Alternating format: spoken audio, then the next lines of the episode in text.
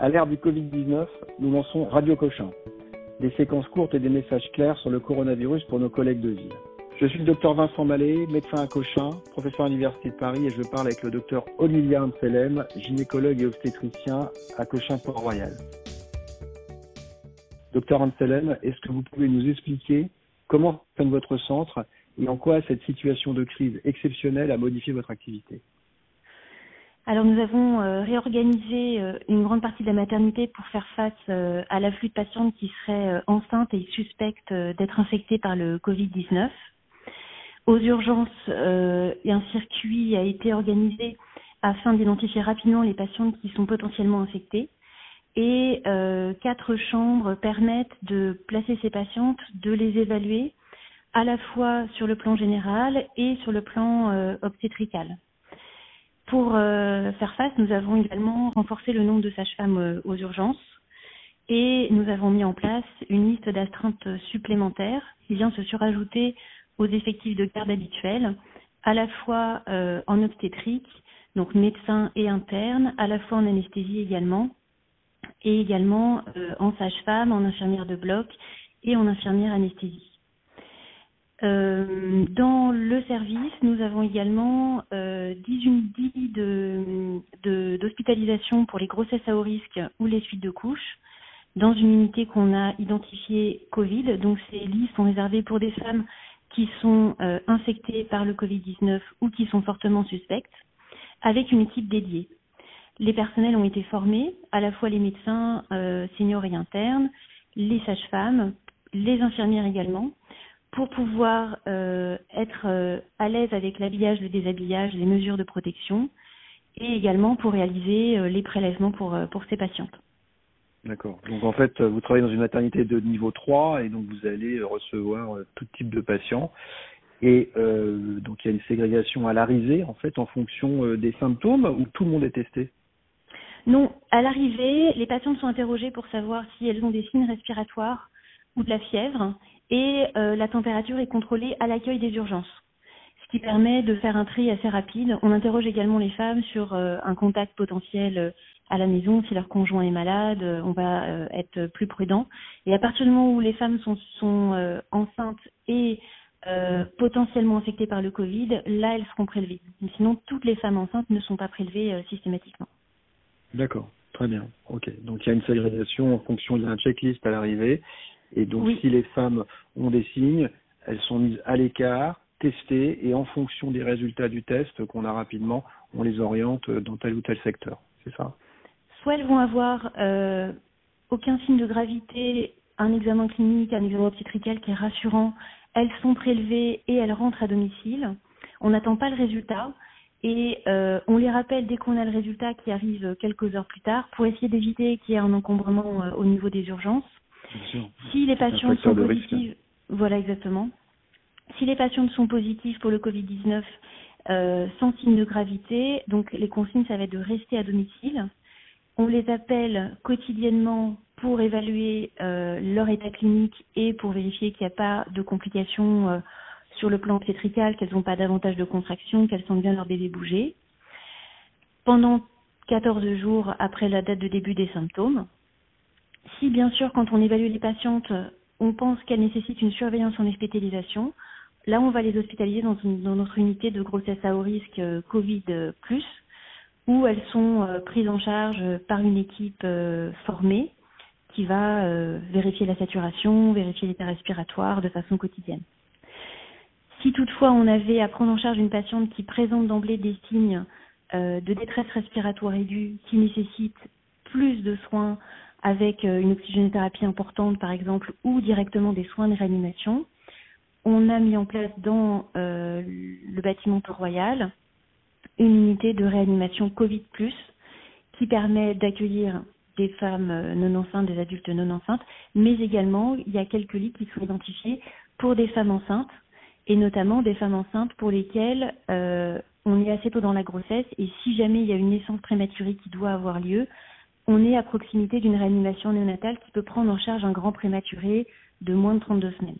D'accord, donc il y a une unité dans votre, dans votre maternité de niveau 3, vous avez fait une unité de réanimation pour maman, quoi. Pour future maman avec le, la, ouais, la réanimation néonatale à côté. Euh, exactement. Quelques lits identifiés pour euh, des femmes enceintes qui ont des signes de gravité qui relèvent de la réanimation et en même temps pour lesquels on pourrait se poser la question d'une césarienne en urgence justement pour euh, permettre aux réanimateurs d'améliorer la ventilation de ces patientes. Et il y a une unité de réanimation néonatale puisqu'on est à un niveau 3, donc on a toutes ces spécialités qui sont réunies dans le même bâtiment. D'accord, c'est assez impressionnant.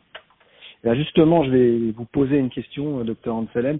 Je suis médecin généraliste dans le 14e arrondissement de Paris et euh, je vois une femme de 32 ans qui est à 33 semaines d'une troisième grossesse, qui a de la fièvre et qui tousse. Donc elle a des signes respiratoires, elle est fébrile à 33 semaines d'une troisième grossesse. Et donc je suis son médecin traitant et évidemment je suis inquiet parce que euh, voilà, il y a ces signes respiratoires et ce contexte. Est-ce que pour vous, euh, qui est en première ligne, euh, les femmes enceintes sont à risque ou pas d'infection grave par le Covid-19 Est-ce que son bébé est à risque? Alors les données qu'on a actuellement, euh, qui sont surtout des données euh, publiées par les équipes chinoises qui ont pris pour l'instant plus de patientes en, en, charge que nous, montrent que a priori l'état de grossesse n'augmente pas le risque de faire une forme grave d'infection par le Covid-19. Néanmoins, on reste quand même un petit peu prudent parce que l'expérience qu'on a avec d'autres infections respiratoires comme la grippe par exemple, c'est que le troisième trimestre est quand même une période durant la grossesse où les femmes pourraient euh, être un peu plus à risque de faire une forme grave. Mais ça n'est pas démontré pour le Covid-19. Donc on est plus de l'ordre de la précaution. On est euh, sinon devant des femmes qui le plus souvent vont avoir une forme tout à fait bénigne de la maladie et qui vont euh, guérir avec la même évolution que ce qu'il y a dans la population générale. Donc la majorité évolue de façon très favorable. Pour ce qui concerne le fœtus, comme c'est un virus respiratoire, de la même façon que ce qu'on voit pour la grippe, il y a très peu de virémie, voire pas du tout, et il n'y a pas de transmission materno-fétale qui a été décrite. Donc, euh, on est relativement confiant. On, a l'impression, vraiment, avec les données qu'on a, ça se confirme au fur et à mesure, qu'il n'y a pas euh, de possibilité de contaminer le fœtus in utero. On n'a pas de fétopathie décrite, il n'y a pas de malformation, c'est pas, pas un, un, virus qui serait tératogène. Donc on peut rassurer les mamans sur euh, cette question de la transmission euh, materno-fétale. A priori, avec les données qu'on a aujourd'hui, elle n'existe pas. D'accord, donc d'accord. Donc il n'y a pas de transmission materno-fétale à votre connaissance, donc je peux être extrêmement rassurant vis-à-vis du bébé euh, de cette euh, de ce de, du fœtus de cette maman, de cette jeune maman, de cette jeune future maman. Exactement. Alors, il faut être prudent quand on est à proximité de l'accouchement, parce que là, il y a quelques infections néonatales qui ont été rapportées, mais a priori, la contamination, elle se fait plutôt après l'accouchement. C'est pas au moment de l'accouchement, c'est pas non plus in utero, c'est très probablement plutôt juste après l'accouchement que la contamination, elle peut se faire. Euh, par les gouttelettes, comme on le sait déjà dans les autres cas, ou euh, par euh, le, le, contact manuporté du virus. Mais voilà. Donc, à votre connaissance également, les femmes enceintes ne sont pas à risque d'infection plus grave par le Covid-19. C'est ce que j'ai, c'est ce que vous disiez, c'est ça à votre... Exactement. en l'état de la science. Hein. Dans l'état de la science, même si voilà, il faut être conscient que pour l'instant, les, les séries qu'on a, les effectifs sont quand même un peu restreints mais euh, les, euh, les données sont plutôt rassurantes pour les femmes enceintes.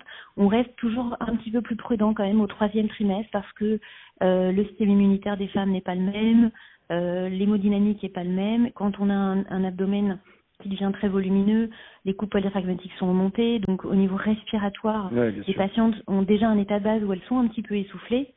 Donc on va rajouter là-dessus quand même euh, parfois de la toux, etc., qui peut être un petit peu moins bien supporté. Mais voilà, pas d'autres pas d'autres éléments inquiétants euh, pour les femmes enceintes. On est juste de, dans l'idée d'une précaution un peu plus euh, importante au troisième trimestre, par analogie surtout avec les autres infections respiratoires. D'accord, bah justement, cette personne est à 33 semaines d'aménorrhée et euh, donc devait accoucher dans sa clinique, euh, la clinique de son quartier. Et euh, aujourd'hui, donc j'ai une suspicion forte hein, d'infection au nouveau coronavirus puisqu'elle a des enfants en bas âge qu'elle a cette fièvre et qu'elle tousse, il n'y a pas de, elle elle décrit pas de contraction, enfin de choses qui puissent être inquiétées, m'inquiéter. Elle n'est pas très essoufflée, mais comment je dois organiser les choses? Bah, il faut quand même que cette patiente elle soit évaluée. Donc, euh, il y a d'autres diagnostics qu'il va falloir évoquer. Euh, parce que pendant la grossesse, euh, la cause de fièvre la plus fréquente, c'est la pyélonéphrite. Alors là, si elle a une toux, on va pas trop penser à une pyélonéphrite, mais on va quand même euh, faire une bandelette urinaire pour écarter la pyélonéphrite qui pourrait être la responsable de la fièvre. on fait toujours aussi très attention en cours de grossesse au diagnostic de l'hystériose, même si c'est très rare, potentiellement, les conséquences peuvent être extrêmement graves pour le fœtus, donc on va toujours avoir cette arrière-pensée. Euh, et puis le troisième diagnostic différentiel auquel on va être attentif, c'est la chorioamniotite. En général, s'il y a des contractions qui sont associées, c'est souvent plutôt chez une femme qui a eu euh, un écoulement de liquide, donc il y a une rupture de la poche des os. Donc, même si là, le plus probable reste euh, l'infection par le Covid-19 compte tenu de l'épidémie actuelle et des signes cliniques de la patiente, il faut quand même qu'il y ait une évaluation de cette patiente. Donc, je pense qu'il faut la référer chez euh, chez un obstétricien à la maternité pour qu'elle puisse être examinée. À n'importe quelle maternité ou euh, à votre connaissance, toutes les maternités de France, les cliniques sont, ont, fait des systèmes de ségrégation pour pas contaminer les autres personnes? Comment ça, se passe chez vos collègues? Alors, la plupart des maternités, enfin, les maternités se sont organisées pour pouvoir euh, prendre en charge des femmes avec des suspicions de Covid-19 et puis également des femmes à l'accouchement qui seraient potentiellement affectées par le Covid-19. Donc, il n'y a pas de circuit spécifique à partir du moment où on n'est pas dans un dans d'emblée quelque chose qui indique euh, la nécessité d'une prise en charge en réanimation. Si la patiente ne semble pas relever de la réanimation, euh, l'obstétricien de sa clinique, de sa maternité, euh, de secteur peut tout à fait faire cette évaluation clinique pour éliminer les diagnostics différentiels et les signes de gravité. Si toutefois, évidemment, il y a des signes de gravité respiratoire qui font penser que la patiente risque de se dégrader rapidement et d'avoir besoin d'une réanimation, là, il y a une indication à envisager un transfert in utero dans une structure qui pourra euh, prendre en charge la maman sur le plan de la réanimation et le nouveau-né euh, si jamais il y a une extraction qui doit être faite en urgence en fonction de la gestationnelle. Donc là, une maternité de niveau 3. D'accord, c'est très clair. C'est très clair. Si on est avant 32 semaines, niveau 3, si on est après 32 semaines, on peut être dans un 2A, un 2B, euh, voilà. Ok. Et donc, ce que je fais en pratique, je lui mets un masque, si elle n'en a pas un. Absolument. Et, euh, je l'envoie dans, donc à sa, dans sa maternité, s'il n'y a pas de signe de gravité, pour faire la bandelette urinaire, éliminer un autre diagnostic différentiel, après tout, euh, pourquoi pas une hystériose avec de la toux, et puis qu'elle soit examinée pour pouvoir ensuite la renvoyer chez elle et la surveiller. C'est ça. Oui, exactement. Et si je la trouve inquiétante, c'est directement une maternité, niveau 3 par le SAMU. Si on est avant 32 semaines, alors le cas de votre patiente, elle est à 33 semaines d'aménorrhée, donc on serait plutôt dans un niveau, euh, on va dire, un, un niveau 2, 2A ou 2B. Donc voilà, mais euh, c'est vrai que si on avait une patiente euh, dans une situation avant 32 semaines, là, il faudrait vraiment qu'elle soit dans un niveau 3 si jamais il y a des signes de gravité. D'accord avec un transport médicalisé. Semaines, transport médicalisé, s'il y avait des signes de gravité respiratoires, c'est bien ça. Voilà, tout à fait. Ou des contractions ou quelque chose. de... Exactement. Parfait. Docteur Antoine, merci beaucoup. Est-ce que vous voulez insister sur un dernier message ou un message, le message de votre cas clinique? Le message, c'est que la plupart des femmes qui vont avoir des signes respiratoires avec une fièvre euh, au cours de leur grossesse, elles peuvent être suivies à domicile, elles vont avoir une forme simple, les choses vont rentrer dans l'ordre euh, rapidement en quelques jours. Je pense que c'est important d'assurer ce suivi ensuite une fois qu'elles sont à domicile euh, par téléphone pour vérifier qu'elles vont bien, mais il faut les rassurer dans la grande grande majorité des cas, il n'y aura pas de complications. Et ensuite elles pourront reprendre le, cours normal de leur grossesse sans, surveillance particulière une fois qu'elles auront dépassé les 14 jours euh, de, suivi qu'on propose. Ok. Eh ben écoutez, c'est très clair. Merci beaucoup. On vous souhaite bon courage. Là, on a compris que vous étiez en première ligne euh, et on ne manquera pas de vous rappeler pour prendre des nouvelles.